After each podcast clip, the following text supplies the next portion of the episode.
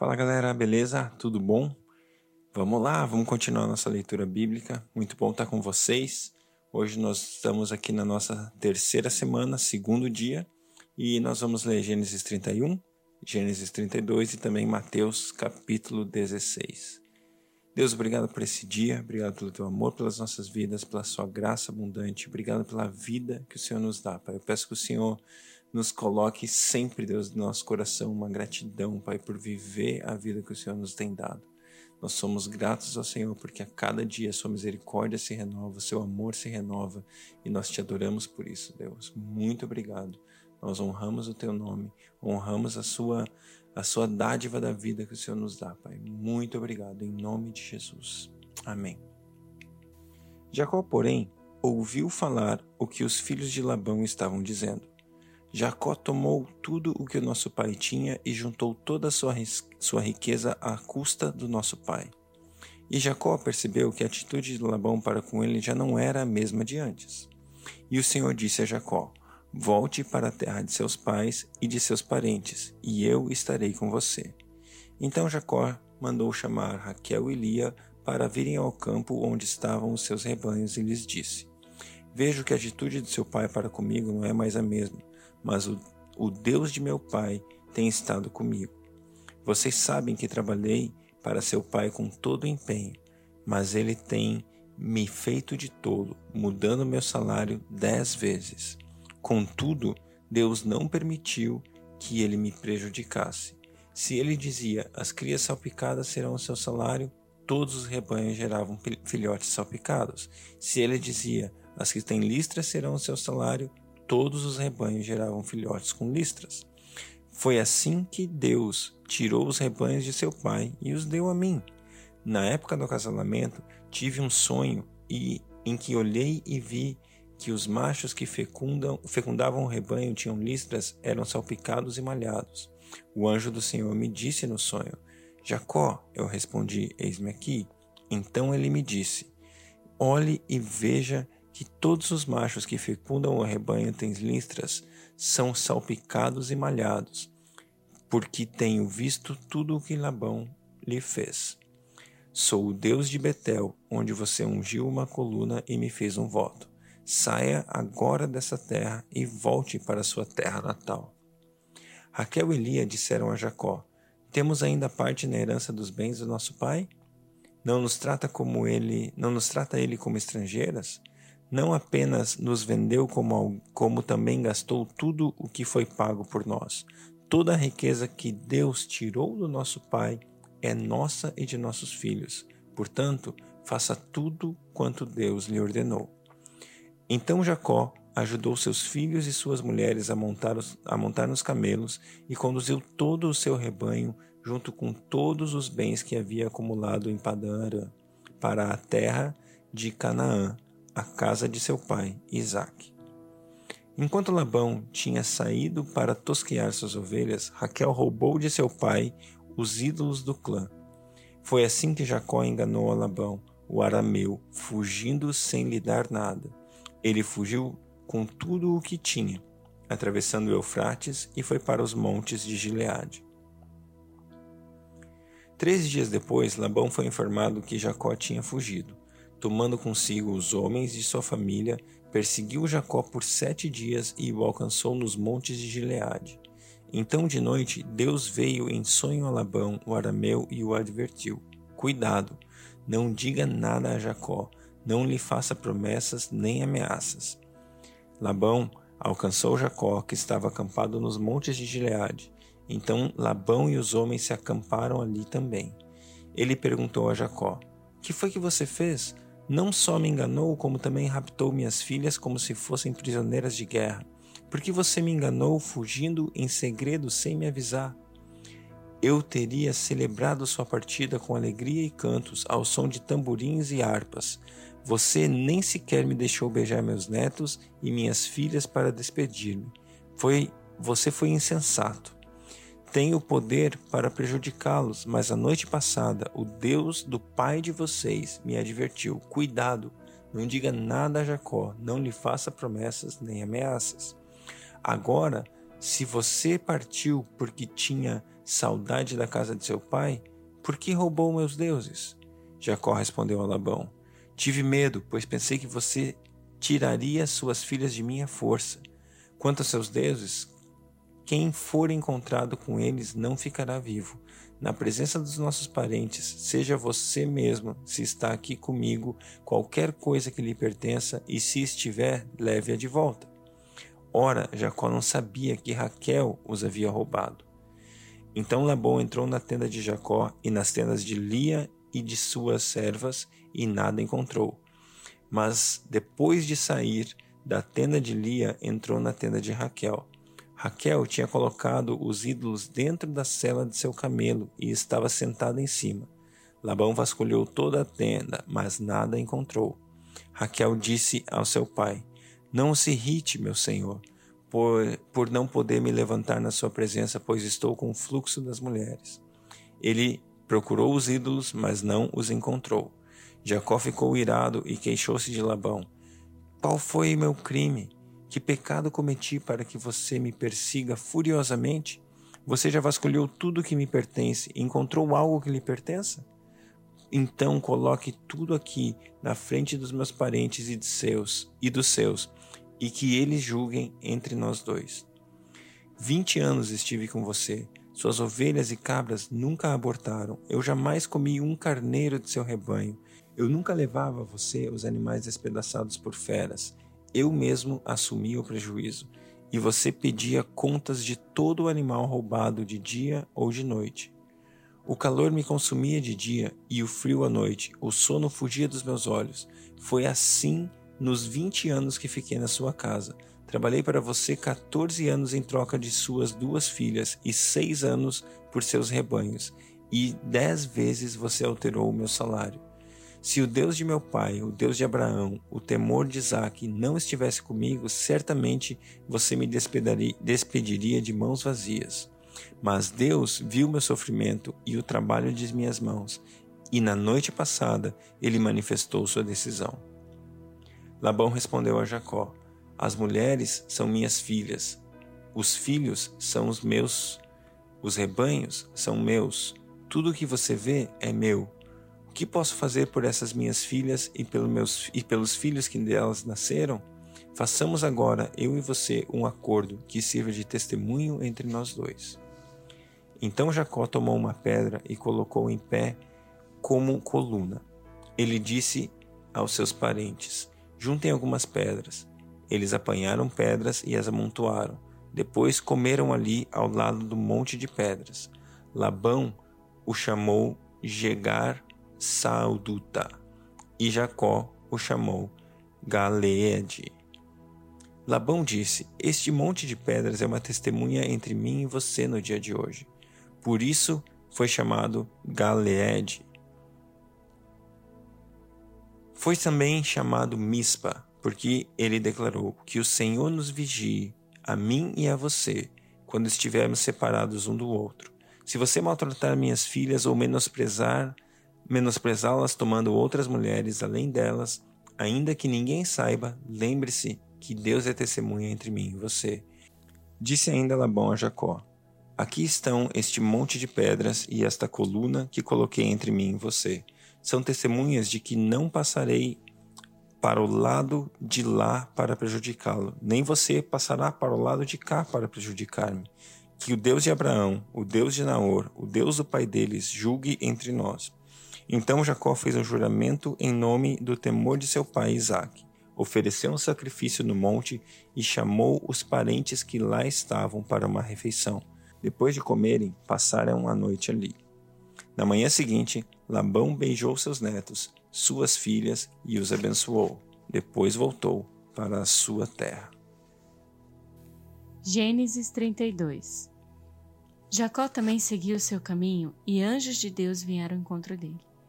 Quando Jacó os avistou, disse: Este é o exército de Deus. Por isso deu aquele lugar o nome de Maanaim. Jacó mandou mensageiros adiante dele a seu irmão Isaú, na região de Sei, território de Edom, e lhes ordenou: Vocês dirão o seguinte ao meu senhor Isaú: Assim diz o teu servo Jacó: Morei na casa de Labão e com ele permaneci até agora. Tenho bois e jumentos, ovelhas e cabras, servas e servas. Envio agora esta mensagem ao meu senhor para que me recebas bem. Quando os mensageiros voltaram a Jacó, disseram-lhe: Fomos até o seu irmão Isaú, e ele está vindo ao seu encontro com quatrocentos homens. Jacó encheu-se de medo e foi tomado de angústia. Então dividiu em dois grupos todos os que estavam com ele, bem como as ovelhas, as cabras, os bois e os camelos, pois assim pensou: se Esaú vier e atacar um dos grupos, o outro poderá escapar. Então Jacó orou: Ó oh Deus de meu pai Abraão, Deus de meu pai Isaque, ó Senhor que me disseste: volte para a sua terra e para os seus parentes, e eu te farei prosperar.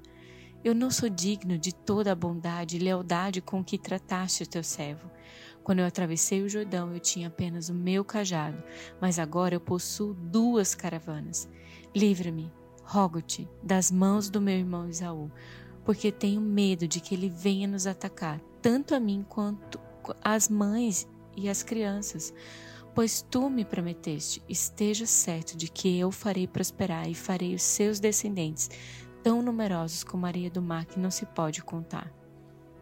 Depois de passar ali a noite, escolheu entre os seus rebanhos um presente para o irmão Isaú: duzentas cabras e vinte bodes, duzentas ovelhas e vinte carneiros, trinta fêmeas de camelo com seus filhotes, quarenta vacas e dez touros, vinte jumentas e dez jumentos. Designou cada rebanho sob o cuidado de um servo e disse-lhe: Vão à minha frente e mantenham de certa distância entre um rebanho e outro. Ao que ia à frente, deu a seguinte instrução: Quando meu irmão Isaú encontrasse com você e lhe perguntar: A quem você pertence? Para onde você vai? E de quem é todo esse rebanho à sua frente? Você responderá: É do teu servo Jacó.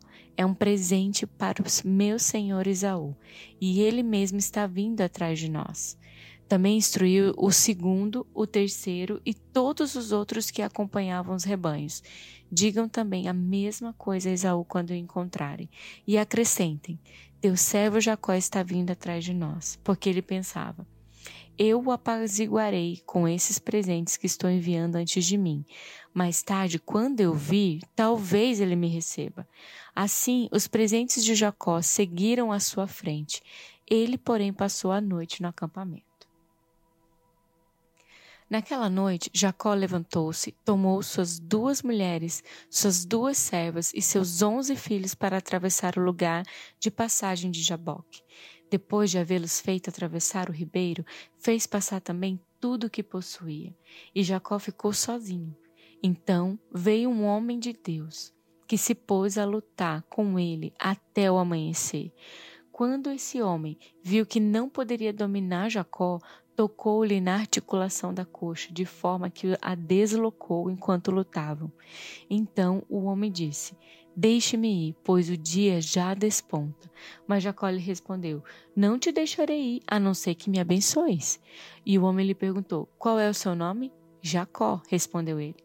Então disse o homem: Seu nome não será mais Jacó, mas sim Israel, porque você lutou com Deus e com os homens e venceu.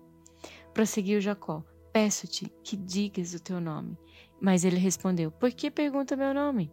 E o abençoou ali. Jacó chamou aquele lugar Peniel, pois ele disse: Eu vi a Deus face a face, e todavia minha vida foi poupada. A nascer do sol, atravessou Peniel, mancando por causa da coxa, por isso, até o dia de hoje, os israelitas não comem o músculo ligado à articulação do quadril, porque nesse músculo Jacó foi ferido. Mateus 16 Os fariseus e os saduceus aproximaram-se de Jesus e o puseram à prova, pedindo-lhe que lhe mostrasse um sinal do céu. E ele respondeu: Quando a tarde vem, vocês dizem: Vai fazer um bom tempo, porque o céu está vermelho. E de manhã, vocês falam: hoje haverá tempestade, porque o céu está vermelho e nublado. Vocês sabem interpretar o aspecto do céu, mas não sabem interpretar os sinais dos tempos. Uma geração perversa e adúltera pede um sinal milagroso, mas nenhum sinal será dado a vocês, a não ser o sinal de Jonas. Então Jesus os deixou e retirou-se. Indo os discípulos para o outro lado do mar, esqueceram-se de levar pão. E disse-lhes Jesus: Estejam atentos e tenham cuidado com o fermento dos fariseus e dos saduceus. E eles discutiam entre si, dizendo: É porque não trouxemos pão. Versículo 8.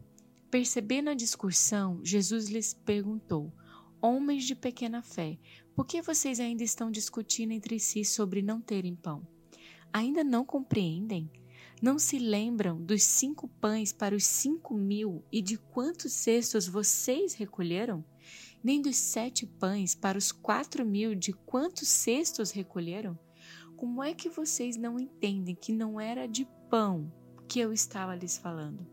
Tomem cuidado com o fermento dos fariseus e dos saduceus. Então entenderam que não estava lhes dizendo que tomasse cuidado com o fermento de pão, mas com o ensino dos fariseus e dos saduceus. Chegando Jesus à região de Cesareia de Filipe, perguntou aos seus discípulos: Quem os outros dizem que o filho do homem é? E eles responderam: Alguns dizem que é João Batista, outros Elias e ainda outros Jeremias ou um dos profetas. E vocês? perguntou ele. Quem vocês dizem que eu sou? Simão Pedro respondeu: Tu és o Cristo, o Filho do Deus vivo. E respondeu Jesus: Feliz é você, Simão, filho de Jonas porque isso não foi revelado a você por carne ou sangue, mas por meu Pai que está nos céus. E eu digo que você Pedro, e sobre esta pedra edificarei a minha igreja, e as portas do Hades, do inferno, não poderão vencê-la. Eu darei a você as chaves do reino dos céus. O que você ligar na terra terá sido ligado nos céus, e o que você desligar na terra terá sido desligado nos céus. Então advertiu a seus discípulos que não contasse a ninguém que ele era o Cristo. Desde aquele momento, Jesus começou a explicar aos seus discípulos que era necessário que ele fosse para Jerusalém e sofresse muitas coisas nas mãos dos líderes religiosos, dos chefes dos sacerdotes e dos mestres da lei e fosse morto e ressuscitasse no terceiro dia. Então Pedro, chamando-o à parte, começou a repreendê-lo, dizendo: Nunca, Senhor, isso nunca te acontecerá. E Jesus virou-se e disse a Pedro: Para trás de mim, Satanás. Você é uma pedra de tropeço para mim, e não pense nas coisas de Deus, mas nas dos homens. Então, Jesus disse aos seus discípulos: Se alguém quiser acompanhar-me, negue-se a si mesmo, tome a sua cruz e siga-me. Pois quem quiser salvar a sua vida, a perderá, mas quem perder a sua vida por minha causa, a encontrará. Pois que adiantará ao homem ganhar o mundo inteiro e perder a sua alma? Ou que o homem poderá dar em troca de sua alma? Pois o filho do homem virá na glória do seu Pai, com os seus anjos, e então recompensará a cada um de acordo com o que tenha feito. Garanto a vocês que alguns dos que aqui se acham não experimentarão a morte antes de verem o Filho do Homem vindo em seu reino. Pai, muito obrigada por essa leitura de hoje. Libere o espírito do temor do Senhor sobre o nosso coração. Acerte nosso coração com revelação da Sua majestade, para que possamos viver admirados diante do Senhor. Pai, libere a Sua presença com um temor santo, que leve o nosso espírito a tremer diante da Sua gloriosa majestade. Una o nosso coração ao teu e à tua palavra, Senhor, e faças no Senhor deleitar-nos, Pai, no seu temor, Pai, no temor do teu santo nome. Amém.